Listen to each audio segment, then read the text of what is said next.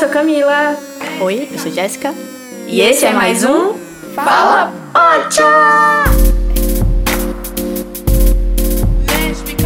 E no episódio de hoje, Sem melodrama, nós entrevistamos Naira Evelyn, que, como ela mesma se define no Instagram, documentarista, comunicóloga, mestranda em cinema, baiana, viajadeira e leitora. a gente tá muito feliz com essa entrevista hoje, porque Naira é uma queridona da gente. Naira, valeu muito por ter aceitado o convite. Maravilhosa! Bom, a gente queria que você falasse um pouquinho agora, dar esse resuminho de quem é Naira no rolê. Eu sou de Valência, do interior da Bahia, uma mulher negra, lésbica e cineasta. Desde muito nova, eu sempre tive uma aptidão muito grande com questões artísticas e tal. Trabalhei com teatro, fotografia desde muito nova. Meu pai é fotógrafo. Para auxiliar ele nas contas de casa, eu comecei a trabalhar com ele, porque minha mãe teve que parar de trabalhar por conta do meu irmão, que é autista. Tudo para contextualizar, porque eu acho que são informações importantes. Com 13 anos, eu comecei nessa empreitada primeiro como uma obrigação, mas depois comecei a tomar gosto. E meu pai sempre disse que eu tinha muito talento e tal. Meu pai foi um grande e é um grande incentivador assim na minha vida. Então eu passei, eu comecei a me profissionalizar mais, fazer cursos, comecei a estudar mais e foi a partir da fotografia que eu entrei no cinema. Na verdade, quando eu fui prestar vestibular, eu não quis cursar cinema porque eu achava que isso era coisa de gente branca e rica, e eu não sou nem branca nem rica. Então, decidi ir para rádio e TV, na Universidade Estadual Santa Cruz, que fica em Ilhéus, na Bahia. Eu achei que rádio e TV ia me dar dinheiro, não deu. Fui pro cinema. Acabei terminando a faculdade, me apaixonei por documentário, me apaixonei. Na verdade, eu sou apaixonada por documentário desde muito nova. Eu lembro que com 11 anos eu assisti Ilha das Flores e foi ali que eu decidi ser documentarista. Uma criança normal, assim, só que não. Bom, terminei a faculdade, trabalhei bastante durante a faculdade, com várias áreas, com a pesquisa, com a edição, com fotografia, com é, televisão. Fui por eliminação, fui dizendo o que é que eu não gostava, o que é que eu não queria trabalhar. E aí acabou que o mundo dá muitas voltas. Aliás, não, o mundo não dá voltas, o mundo capota. E aí eu fui lá e paguei minha língua. Tentei é, alguns mestrados em outras áreas, não conseguia nenhuma. E justamente no mestrado que eu achei que eu não ia conseguir, na universidade que eu achei que não ia conseguir, foi onde eu consegui entrar, que é o mestrado em cinema na UF. No momento eu estava morando no Rio de Janeiro, então acho que 2018. Entrei para o mestrado de cinema e dali eu comecei a perceber que realmente gosto muito de cinema e comecei a me assumir enquanto cineasta. Foi também um processo muito grande. Eu tive um processo para me assumir enquanto uma mulher negra, eu tive um processo para me assumir enquanto lésbica, eu tive um processo para me assumir enquanto uma cineasta. Assistindo um filme de 1996, Watermelon Woman, que é um filme maravilhoso. Ele é difícil de achar, mas é um filme incrível. Eu me identifiquei muito, porque justamente era uma mulher negra, lésbica, e que se assume também enquanto cineasta. Então, aquilo também me impulsionou a fazer essa pesquisa, né? Começar a pesquisar sobre cinema negro lésbico.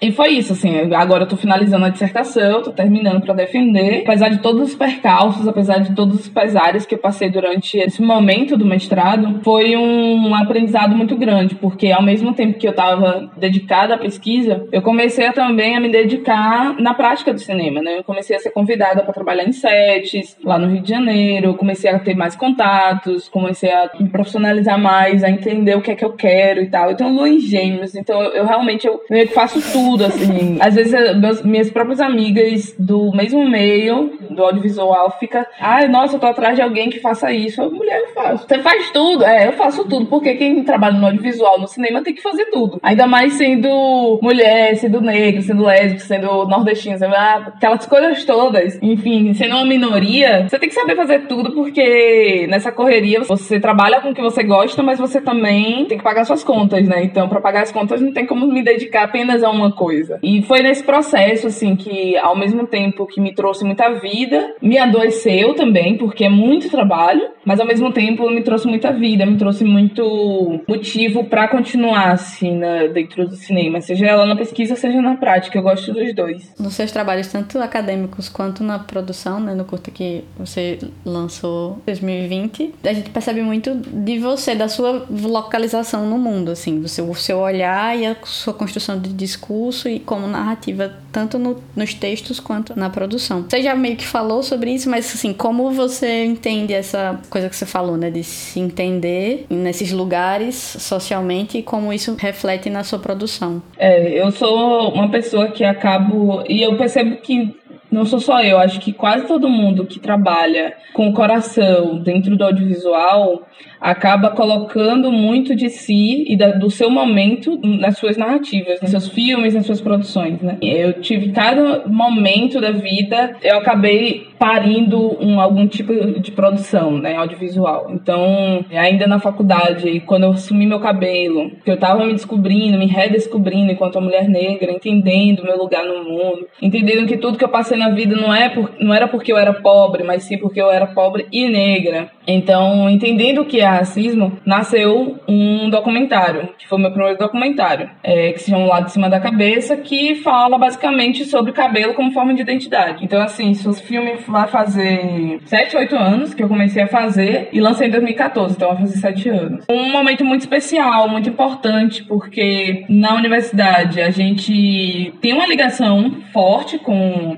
audiovisual, com documentário, com cinema e tal, mas não deixa de ser um, um, curso de rádio e TV, então é um curso muito multidisciplinar. E acabava que boa parte das obras eram feitas muito dentro das, dos muros acadêmicos. E quando eu lancei esse filme, eu decidi colocar ele no YouTube. E na época o YouTube não era o que é hoje, né? Mas fez muito sucesso. Eu tive contato com pessoas do Brasil inteiro que assistiram o filme e a partir dele assumiu seu cabelo, assumiu seu cabelo natural natural e tal. Então isso me deu muito gás para entender que eu não consigo trabalhar se não for de coração, assim. Eu não consigo me entregar de 100%, assim. E ao mesmo tempo, por o curso foi muito bom perceber que a gente pode e deve sair dos muros da universidade, assim. A gente precisa dialogar enquanto comunidade, enquanto sociedade, não enquanto comunidade acadêmica, né? Foi muito legal esse momento, assim, esse processo. Me senti muito feliz. E aí o tempo foi passando, o TCC também foi um um, outro parto, um filme que desde que eu entrei na faculdade era minha promessa, que se eu terminasse a faculdade, meu TCC seria sobre algo relacionado ao autismo. Falar sobre essa minha vivência enquanto irmã de uma pessoa com autismo.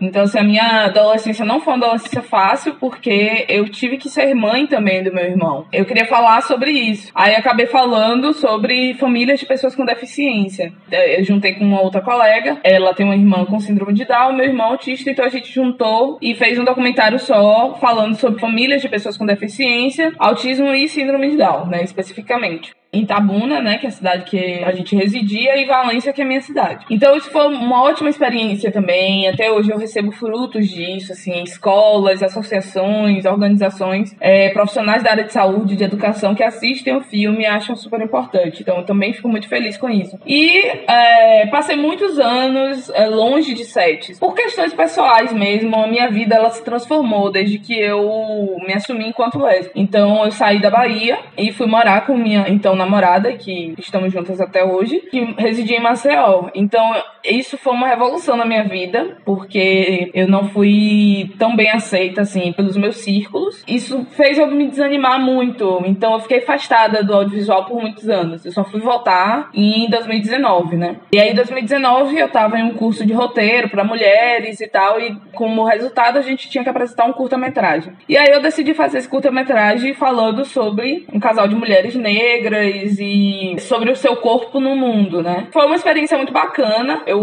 juntei uma equipe extremamente reduzida, porque eu gosto de trabalhar com poucas pessoas mesmo, e todas mulheres negras e a gente fez tudo em um dia só, na minha casa. Juntei todo mundo na minha casa, a gente foi pra garagem do, do prédio, depois o resto foi no meu apartamento que eu morava na época. E a gente terminou a filmagem 5 horas da tarde, porque uma das atrizes precisava ir pro curso. Peguei o dinheiro que eu recebi e dividi entre todas nós, paguei a alimentação e foi isso. Eu não dava nada, eu achava que ia ser só o resultado de um curso legal e tal, bacana. Mas aí depois que eu editei, lancei, as pessoas gostaram, assim. Eu, eu tenho várias várias críticas, mas acho que todo mundo que produz audiovisual tem várias críticas com o que produz, né? Eu acredito que até Beyoncé tem várias críticas das produções dela. Então, quem sou eu? Provavelmente. Enfim, lancei esse filme e quando ele foi aceito, por exemplo, no Egg, eu fiquei muito, muito feliz, porque é justamente o tipo de cinema que eu acredito, o tipo de festival que eu acredito. É ver pessoas de vários lugares do Brasil assistindo e elogiando e dizendo que gostou, que achou bonito e etc. Me deixa muito feliz Então, assim, é como eu comentei anteriormente, minha lua em gêmeos. Então, eu sou muitas coisas, eu sou muitas facetas. Então, as minhas três principais produções, tirando as outras que eu participei, são de temas muito distintos, assim. São temas muito diversos. Então, eu acho que essa é a grande questão quando se é um corpo tão diverso, né? pessoas acreditam que por eu pesquisar sobre cinema lésbico negro, eu só tenho filmes que falam e que tratam sobre corpo lésbico negro. Mas não, quando eu não tinha o dia que resolvi voar, eu falava, não, não tenho nenhum filme que fala sobre isso, todo mundo ficava tipo, oi, como assim? E os seus filmes falam sobre o quê? Dá um certo olhar dúbio em relação a isso, porque ao mesmo tempo que você fica, eu não sou só isso, você fica também, é, eu acho que eu poderia estar produzindo isso também, né? Então, é, é a nossa sina. No seu artigo, agora voltando para sua parte, parte mais acadêmica, para eles eu não existo. Você cita que, tipo, nos 46 anos da época, né, de telenovelas, só teve uma personagem negra bissexual. Aí eu queria saber se essa sua pesquisa você seguiu nela e se hoje em dia você encontrou mais visibilidade, assim, de personagens negros e LGBT dentro dessas novelas. Essa foi uma, uma pesquisa que eu fiz da minha especialização. Fiz uma especialização em cinema e eu decidi estudar sobre as personagens negras e lésbicas que existem em telenovelas da Globo. Eu sou uma noveleira, carteirinha, gosto muito de novela. Eu estava em busca né, de mais representação, representações positivas, que falassem sobre mim, que eu estivesse nas telas. E nessa busca, eu achei uma tese de uma outra pesquisadora, não lembro o nome dela, peço desculpas se ela estiver escutando, que fala sobre personagens LGBTs nas telenovelas da Globo. E ela fez um levantamento entre 1970 e 2013. Como esse ano que eu fiz a especialização era 2016, eu complementei entre 2013 e 2016 com as telenovelas que tiveram personagens LGBTs. Foi um trabalho danado, mas que eu achava muito importante, porque eu sou uma apreciadora de dados. Eu gosto de dados. Eu gosto de dados porque os dados comprovam aquilo que a gente fala. Então, às vezes, falar sobre tudo aquilo que a gente sabe que existe ou que não existe, as pessoas não acreditam, mas se a gente apresenta os dados, elas não tem como retrucar, né? Então eu gosto muito de dados. Hoje em dia, infelizmente, até com dados estão retrucando, né? Mas. É, exato. Quando eu complementei até 2013, percebi um acréscimo de, obviamente, de personagens gays e personagens lésbicas, principalmente. Também tinha a declaração de, de cor, né? A declaração racial, é, a partir do olhar dessa pesquisadora. Essa é uma pesquisadora branca. Isso deve ser levado em consideração. Então, eu não tive tempo, dentro de uma especialização, é, em verificar se realmente todos aqueles atores entre 1970 e 2013 eram brancos mesmo. Mas eu, enfim, confiei na pesquisa dessa pessoa. Quando eu complementei até 2016, eu verifiquei que não tinha nenhuma negra. E tinham já gays negros, tinham pessoas trans negras, mas não tinha nenhuma lésbica negra. E aí eu fiquei estagnada, é aquele momento do, da pesquisa que você tem uma hipótese e de repente você cai, cai por terra, porque você diz. É, minha hipótese não tem nenhum fundamento, porque infelizmente não tem. Essa não existência é um dado, eu acredito. Mas eu queria que tivesse pelo menos um, assim. Eu fui em busca, eu conversei com várias pessoas que também consomem novelas, perguntei, enfim, usei as redes sociais a meu favor em relação a isso. As pessoas só lembravam de Martinalha, mas Martinalha não se encaixava porque era uma uma série, uma telesérie. E no, no meu recorte era telenovela. E justamente em 2016, teve a novela Totalmente Demais e teve uma personagem que foi interpretada pela Jessica Ellen, que não se falava sobre a sexualidade dela. Só sabia que ela estava apaixonadinha por uma outra mulher. Então, mas você não sabia se ela era lésbica ou bissexual. Até que em um dado momento ela fala na novela que ela gosta de pessoas. Com essa declaração, pressupõe que ela é bissexual. Então, eu a encaixei enquanto uma mulher bissexual negra. Então, talvez ela tenha sido, a partir dos meus estudos, a primeira personagem bissexual e negra da Rede Globo. Isso foi em 2016. A partir do levantamento, a gente tem personagens que entram nos arquétipos LGBTs desde 1970. É, e entrar nesses arquétipos, a gente tá falando também de estereótipos negativos, etc. Mas é, naquele momento, a minha pesquisa não era para fazer uma análise qualitativa, era para fazer uma análise quantitativa. Então, assim, isso tudo me surpreendeu muito, me chocou, me, me deixou triste. Desde 2016 para cá, eu sei que já tiveram personagens negras e lésbicas. Teve uma, mas eu não vou conseguir lembrar o nome dela, nem o nome da novela, mas ela me falha a foi uma novela das sete. Ela fazia uma personagem negra e lésbica. Isso acredito que foi em 2018. Faz pouquíssimo tempo que a gente teve a primeira personagem lésbica e negra na telenovela da Globo. Sem aprofundamentos, assim, é justamente isso, assim, que a gente sempre fala. Esses personagens que representam alguns tipos de minorias sociais, às vezes sempre, é muito carregado de arquétipos e estereótipos, muitas vezes negativos, entram em certos padrões que nem nos cabe, muitas vezes, Além disso, também tem o outro fator, o preenchimento de uma cota, sabe? Assim, existe uma lésbica negra ali, falou em algum momento, em algum capítulo, lá no meio da novela, ah, é, eu sou lésbica, ponto. Mas se aprofunda sobre isso. Ao mesmo tempo que a gente quer que tenham personagens que sejam de minorias, mas que não precisem aprofundar as dores dessas minorias, ao mesmo tempo a gente também está à procura de representações positivas, né? Então, esse caminho também é muito dúbio, né? De entender qual é realmente a intenção dos diretores, dos roteiristas, etc. Essa foi a minha pesquisa da especialização e foi através dela que isso me impulsionou a estudar mais também sobre relações raciais no Brasil. E a partir daí eu, enfim, comecei a participar mais de festivais de cinema, de mostras e tal, e perceber a presença muito grande de mulheres negras, bissexuais ou lésbicas nesses festivais, produzindo audiovisual, produzindo cinema. E conversando com um professor, amigo, ele falou: por que você não estuda sobre isso? Sai da televisão e vai para o cinema. E foi aí que eu caí agora no, no, mestrado em cinema. Nesse meio tempo, lançou um livro dos Estados Unidos falando de um projeto que existe desde os anos 80, que se chama System the Life, que fala sobre é, produtoras de audiovisual negras. Dentro desse grupo tem um outro subgrupo que são de negras lésbicas. Então, essas produtoras negras e lésbicas, elas têm um levantamento de dados desde o final dos anos 80 até hoje, onde elas acompanham o número de produções que essas mulheres têm feito, né? Justamente essas mulheres não são reconhecidas enquanto produtoras audiovisuais, enquanto cineastas, enquanto produtoras de vídeo. Então, esse grupo nasceu a partir daí. Eu li esse livro, que foi justamente o que eu precisava, assim, para tentar perceber o mesmo aqui no Brasil. Tentei pensar na América Latina e Brasil enquanto América Latina também. Como você comentou em relação à sua produção e em relação à, sua produção artística e acadêmica, são muitas facetas e que quando, por exemplo, uma personagem é construída e ela é superficial, ela acaba dando a entender que existe só um aspecto da vida daquela personagem.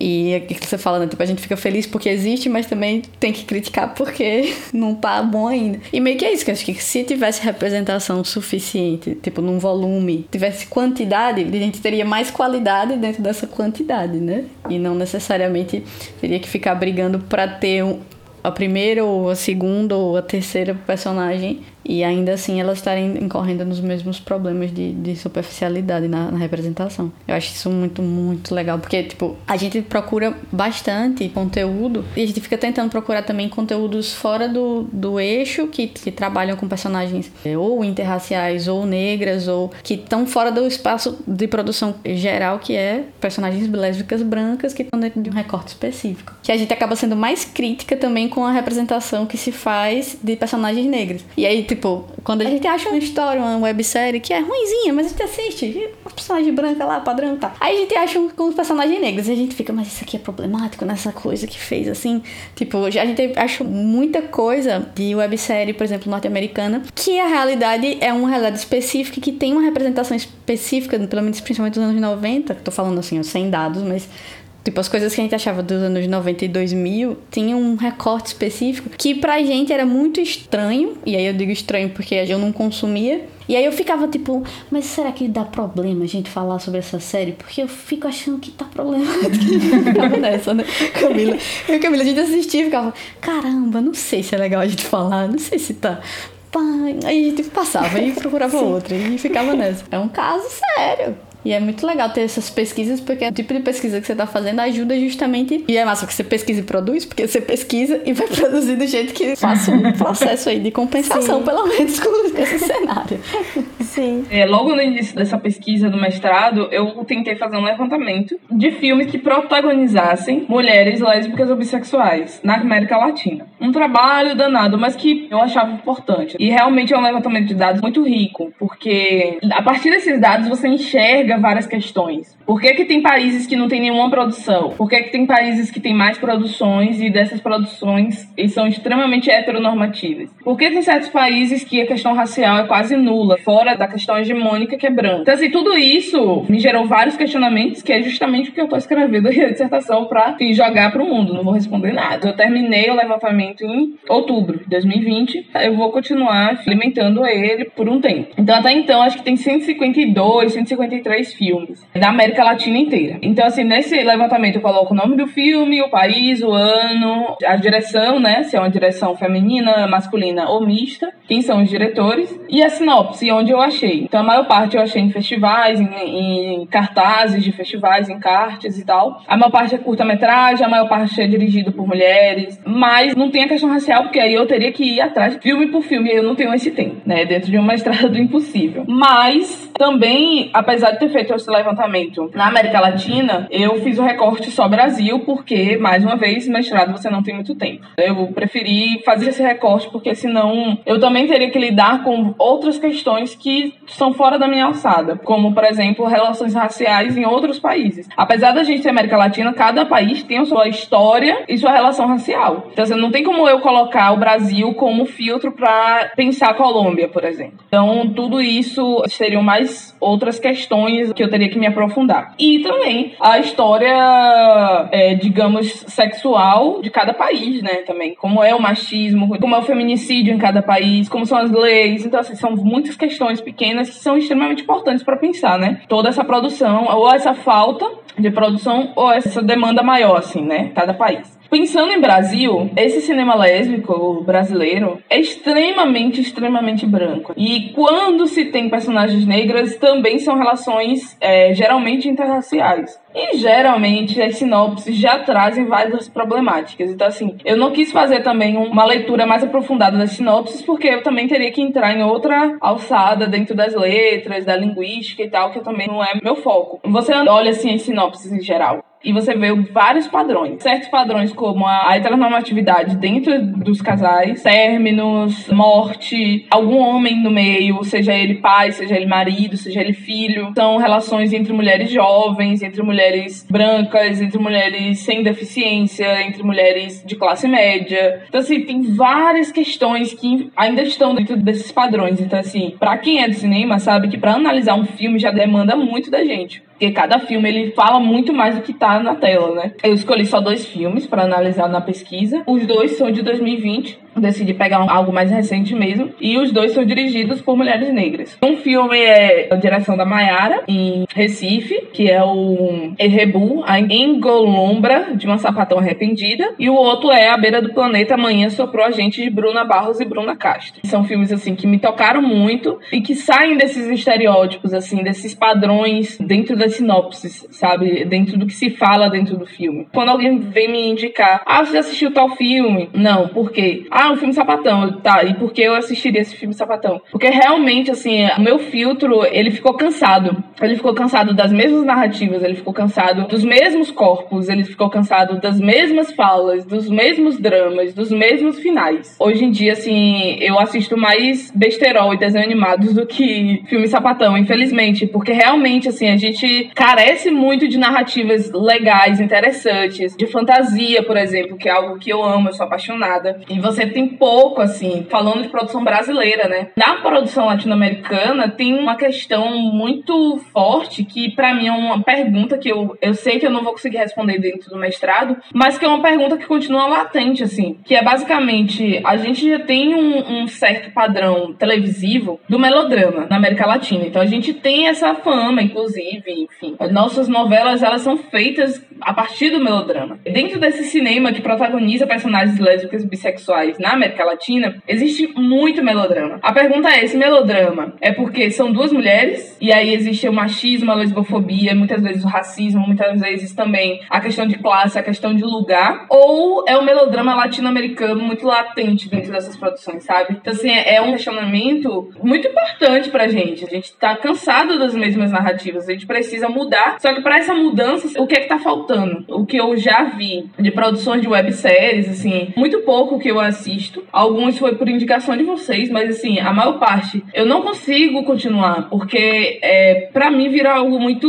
Oh, é a mesma coisa de sempre. Eu gosto de inovações, sabe? Então, por exemplo, uma websérie que eu amo é Septo, que é uma websérie nordestina que traz corpos racializados, que traz narrativas interessantes, que traz uma história que prende, sabe? Isso tá faltando muito, assim, pra gente. Você comentando sobre Septo, aí veio várias coisas assim na mente, porque realmente eu e Jéssica viramos as garimpeiras de websérie, né? E aí, e aí, realmente, das brasileiras, tem uma carga muito grande de toda a vida da personagem ser ligada a esse amor, a essa pessoa, sabe? E o que eu acho massa de Septo é, tem um romance, entre elas duas, que a gente até já falou sobre Septo em outro episódio. Existe o amor delas duas, mas existe também o desenvolvimento individual de cada uma, sabe? Eu acho que por isso que Septo se torna tão interessante. Além de Septo, aqui no Brasil, aí eu fiquei agora, tipo, travada, real, assim, amiga, você falou. Realmente o resto é tudo melodrama, sabe? Pois é, exatamente. Mas não necessariamente melodramas são ruins, porque, tipo, no caso de Control, que nós falamos há algum tempo atrás, é um melodrama que realmente funciona, sabe? Eu acho que é a forma que você decide tratar esse melodrama, sabe? É porque também tem esse recorte do espaço, né? A Naira tava falando, né? Tipo, o recorte cultural na Polônia. Como é que você vai contar essa história na Polônia? Como é que você vai contar essa história, né? Num outro lugar interessante assim vocês trazerem isso, porque eu concordo. Vai muito da forma como você faz esse melodrama. Eu adoro melodrama. Eu acho que melodrama resume muito do que é ser latino-americano e que é ser brasileiro. O que ele tá vivendo é um grande melodrama. Shonda Rhimes está perdendo esse roteiro chamado Brasil. Quando a gente acha que não tem mais como piorar, piora, sabe? A nossa vida, historicamente, é um melodrama. Então não tem como a gente fugir. Eu acho que a questão toda é justamente ser os mesmos melodramas. Vi tanto post de vocês quanto no podcast sobre essa série. Tá na minha lista de assistir depois que defender. Já é uma outra questão, é uma outra particularidade que, inclusive, a gente nem conhece, né? Então, assim, tem filmes que, apesar de não serem da nossa cultura, de não serem do nosso lugar, a gente acaba também achando muito interessante. Por mais que ali talvez tenha também estereótipos, e geralmente tem. Por exemplo, tem um filme que eu acho muito interessante, assim, eu acho que tem várias críticas a ele em relação à construção dos personagens, principalmente mas ao mesmo tempo eu acho um roteiro massa, um roteiro diferente, que é um filme que não é muito conhecido, eu acho que ainda deve estar na Netflix, que se chama Margarita com Canudinho, que conta a história de uma indiana deficiente física e uma, não lembro se ela é palestina, não lembro de onde que ela é, e que tem deficiência visual, elas se encontram nos Estados Unidos, estudando num contexto universitário e tal, bacana. E aí vem todas as questões. Só que o que eu acho massa é que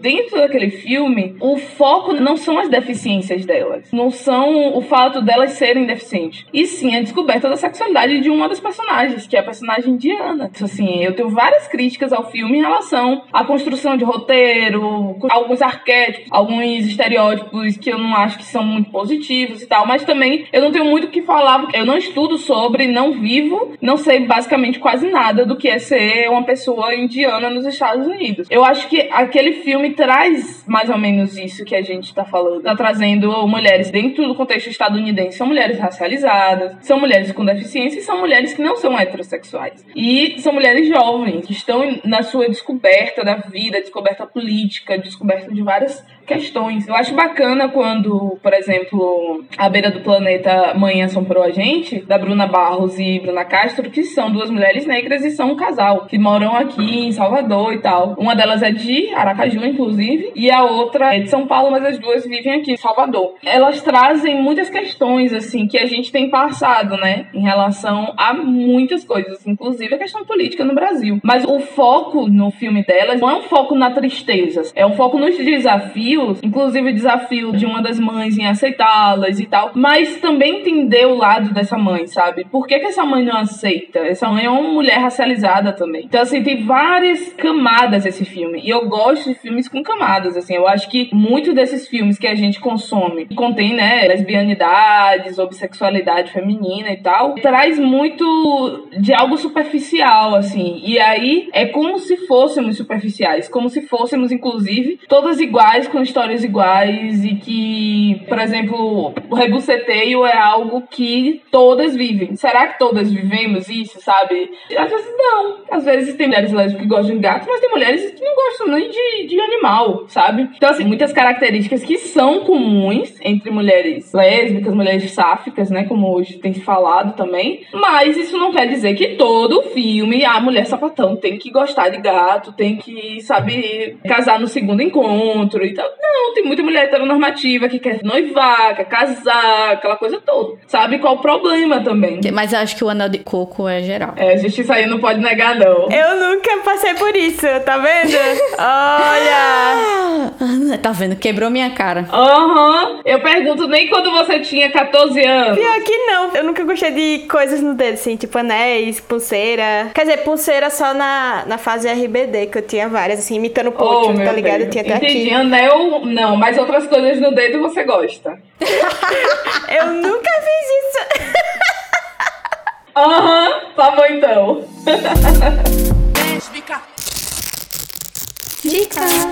Eu amo esse filme, tanto que ele tá na minha pesquisa, que é o Rebu. O nome completo é O Rebu, a engolombra de uma sapatão arrependida que é de autoria de Maiara Santana, que é em Recife. Foi um trabalho de faculdade dela que acabou se tornando um documentário. O documentário não está disponível, eu acho, mas ela fez como se fossem pequenos episódios, acho que é dividido em seis episódios, e tá no Instagram, e tá tudo disponível lá. É a mesma coisa, só que em outro formato. Além de ser divertido, ela traz questionamentos extremamente importantes. Assim, ela traz a questão racial dentro do meio de mulheres sáficas, ela traz a questão de ser uma mulher pobre, ela traz a questão de relacionamentos abusivos, que para mim é um dos temas assim mais massa que ela traz no filme, é o fato de ela admitir que foi abusiva em alguns relacionamentos e tentar entender por que, que ela foi abusiva. Ao mesmo tempo que ela é uma construção terapêutica e é uma construção narrativa assim nesse filme. Então, para mim é um dos melhores filmes que a gente tem, produzido por uma mulher negra e lésbica no Brasil. Você sente uma conversa direta assim, né, com você e tal, e tipo, trazendo várias questões assim. O que ela traz no filme dela é algo importante pra gente pensar em, nesse cinema lésbico, no meu caso, que eu penso, cinema lésbico negro no Brasil. Mas eu acho que como cinema lésbico, assim, no geral, porque a gente ainda tá preso a questões de aceitação, de adolescência de uma forma ainda muito caricata, etc. Acho que a gente já está avançando em alguns aspectos, enquanto sociedade, enquanto comunidade. Então a gente precisa levar isso também para as telas. Assim. A gente precisa avançar nas nossas narrativas também. Tem filme que fala sobre lesbocídio, eu acho muito importante, é forte, é foda, mas é importante. O consumo de drogas, o consumo de álcool em excesso entre mulheres lésbicas e geralmente pobres, faveladas também. Por que que esse consumo é tão grande? Por que que a gente não fala sobre isso? É, como se, ai, a gente é minoria, a gente não pode levar nossos problemas pra tela, porque isso vai trazer mais estigma pra gente. Só que eu acho também que a gente tá perdendo a oportunidade de conversar com outras pessoas sobre isso, sobre esses problemas que a gente tem dentro da comunidade. Então, assim, sobre violência doméstica também entre mulheres, a gente tem isso. Isso é um fato, assim. Isso não se compara ao que existe entre violência doméstica em casais heterossexuais, onde os homens batem e matam as mulheres. Mas existem mulheres também que batem nas suas companheiras. Por quê? Sabe? Essa heteronormatividade a gente tem acabado com a vida de várias pessoas. A forma como muitas mulheres lésbicas lidam com a transexualidade, que são extremamente transfóbicas, são extremamente escrotas, sabe? Por que, que a gente tem feito isso? vamos conversar sobre isso, sabe? Então eu acho que o cinema é uma grande ferramenta de conversa, de educação, de diálogo, assim. A gente tá perdendo a oportunidade de falar sobre essa gama de assuntos, porque a gente ainda tá falando sobre a aceitação, sobre sair do armário, sobre drama, sapatão de, de ai meu Deus do céu, caso ou no caso com ela, sabe? É massa, legal, isso tudo faz parte, mas só isso faz parte. O difícil é provar a complexidade de nós, enquanto mulheres lésbicas e bissexuais, para pessoas que não são a partir das obras que se tem. Se essas outras pessoas que não são lésbicas ou bissexuais assistem esses programas, assistem essas séries, assistem webséries, etc e tal, vão achar que a gente é só isso. É, como é que a gente dialoga sobre o resto do que a gente é, sobre o resto do que a gente passa, né? Sabe? Eu acho que esse filme, o Rebo, ele traz essa gama. Eu acho que uma das camadas dela é justamente isso, assim. É trazer outros assuntos que são caros, que são sensíveis, mas que são importantes, que a gente tá precisando falar, sabe? Naira, agora você falou muito de temas e tal.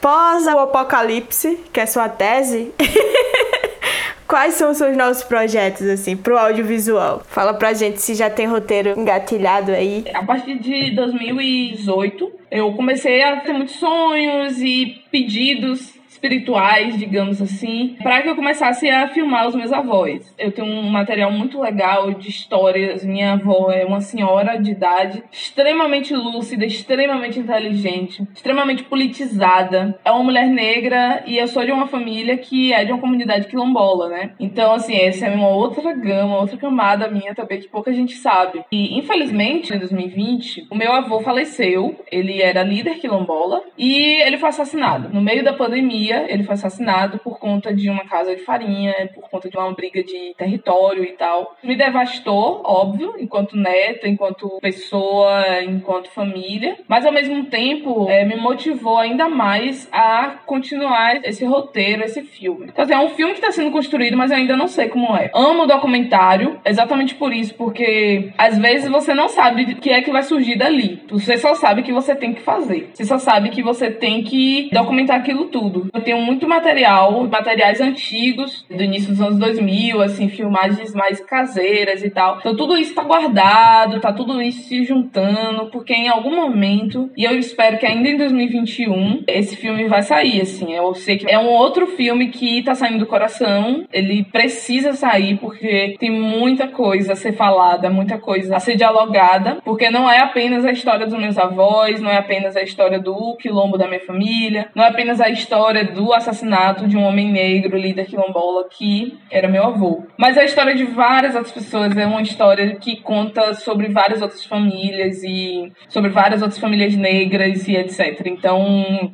minha próxima produção muito provavelmente não vai ter nada a ver com sexualidade, ao mesmo tempo que tem, né? Porque eu tô ali, meu corpo tá ali, minha fala, meu rosto, minhas roupas, enfim, meu corpo tá ali. Tanto no olhar quanto enquanto presença também. Diretamente não vai falar sobre isso. As histórias precisam ser múltiplas, até nesse sentido, né? Se a gente focar nosso olhar apenas para um tipo de história e construir apenas um tipo de história, a nossa visão sobre o resto do mundo não vai estar tá sendo trabalhada, né? Se eu deixo só a visão daquele cara branco sobre esse aspecto do mundo e eu não fizer um filme sobre aquilo também, só vai ter a visão dele sobre aquilo, né? Porque eu tô só contando essa história. Exatamente. Essa coragem, essa vontade de se fazer audiovisual também vai disso, de você não localizar o que você quer ver, sabe? Quer saber uma coisa? Eu vou fazer então. Não tô vendo, vou fazer.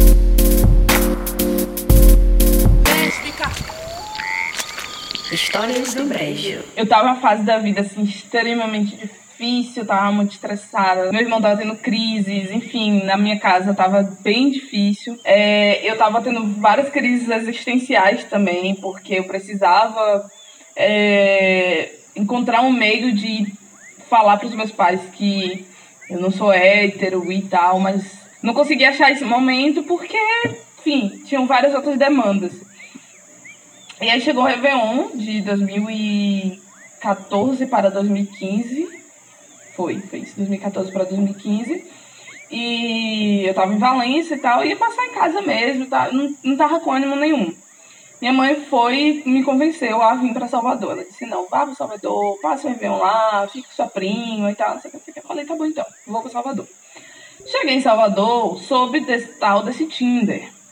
Falei: saber de uma, vou baixar. Vou pra Salvador pra piriguetar, porque eu tô precisando beijar umas bocas pra poder esparecer a cabeça. E aí, é, enfim, dei match com algumas pessoas, umas criaturas mais estranhas, outras nem tanto, dei uns beijinhos aqui, é, aquela coisa, tipo, ah, tá legal, massa. E aí, uma criatura em especial é, ficou conversando comigo, a gente ficou conversando e na, a gente não conseguia se encontrar de jeito nenhum. Aí estava no mesmo show, cheguei lá, é, até hoje ela disse que eu dei o zig nela, mas na verdade não foi. A TIM não estava funcionando. E aí, enfim, a gente se divertia, mas ao mesmo tempo tentava se encontrar. Até que no meu antepenúltimo dia, em Salvador, uma sexta-feira, se não me engano, a gente conseguiu se encontrar. E aí eu fico brincando que ela foi a última do dia, assim. Eu, eu tinha ficado já com outras meninas, então eu falei, ah, não, não, vou encontrar com essa. Porque eu tava, eu tava mesmo na bagaceira, assim, eu queria passar o rodo, tava nem aí, não tava na minha cidade, então é isso. Eu sempre fui essa de não pegar gente da minha cidade. Até que a gente, enfim, ficou e eu fiquei tipo, meu Deus, amarradona assim nela, eu fiquei super nervosa. Com ninguém eu ficava nervosa, com essa menina eu fiquei nervosa e tal, não sei o quê. E aí chegou no outro dia, a gente se viu de novo e eu tinha dado zig e outra menina. Aí eu falei assim pra ela, acho que vou pro Pelourinho. Aí ela disse, ah, então acho que eu vou pro Pelourinho também. Eu falei, tá bom, mentira, não fui pro Pelourinho, fui pra Barra. Que aí eu fui encontrar com a minha mulher. E aí, chego lá, tá, a gente tava conversando, não sei o que, olhando assim pro céu, de repente, quem me aparece na minha frente? A menina do Pelourinho, ela desisti de ir pro Pelourinho. Você também, né? Aí eu, eita. Acabou que eu tive que vir pra barra, minha prima, meu, a, minha, aí comecei a gaguejar. Fui lá, apresentei as duas, ainda eu falei, isso. E ainda fiz a pergunta, quer sentar? Eu falei, caralho, velho, como é assim? A minha sorte, que eu acho que ela percebeu. Se não, não, vou passear aqui um pouquinho com minha amiga. Eu falei, ah, tá bom então, vou te ver e tal, não sei o quê. E aí, eu sei que tanto eu quanto Camila, a gente tava zerado, a gente tava com zero dinheiro, assim, as duas endividadíssimas. A gente tava sobrevivendo com 50 reais que a amiga dela deu, porque tava bêbada. Falou assim, ah, toma aqui.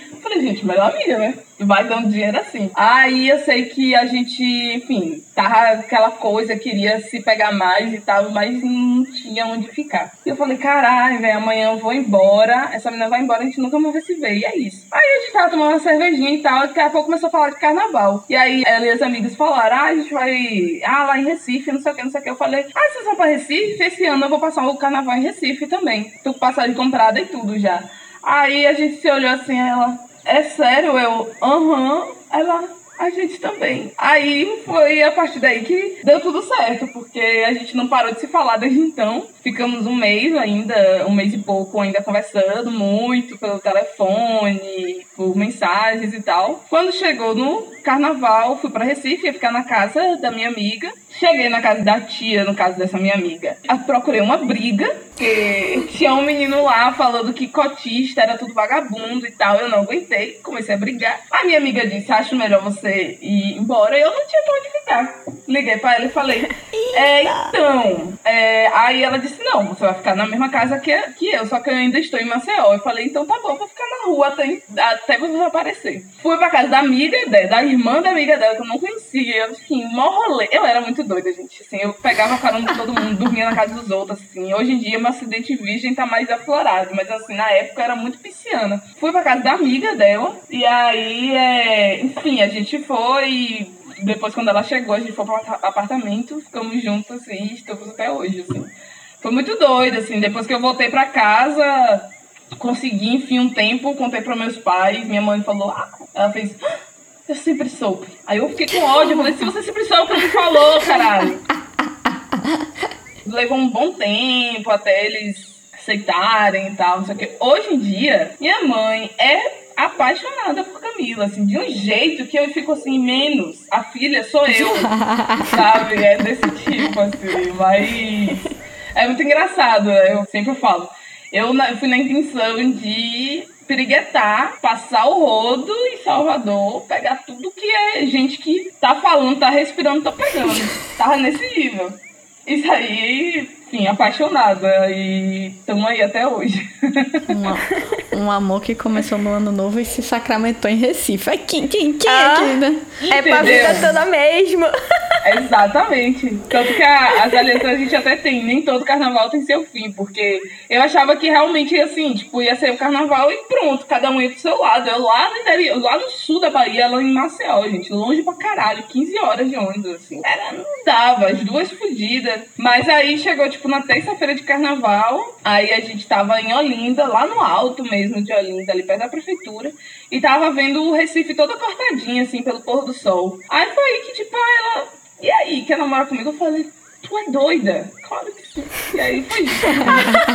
aí é, foi engraçado que eu ainda tinha alguns dias depois do carnaval em Recife. E aí ela falou, vamos comigo pra Maceió. Aí eu fui pra Maceió, aí tinha meu plano B, porque se eu fosse, sei lá, acontecesse qualquer coisa, eu tenho uma prima que mora lá em Maceió. E aí cheguei lá em Maceió, a gente chegou de madrugada e tal, não sei o quê. Depois eu, eu descobri que a minha sogra falou pro meu cunhado: Ah, a Camila chegou com uma menina que ela conheceu no carnaval. Eu falei, gente, o quê? Ela pensou no carnaval e trouxe pra casa, assim, sabe? Tipo, bem um cachorro de rua, assim. Mas enfim, é, depois ela percebeu que a gente já tinha uma história, tava conversando e tal, aquela coisa toda. Mas foi engraçado. Ai, ai, muito boa essa história.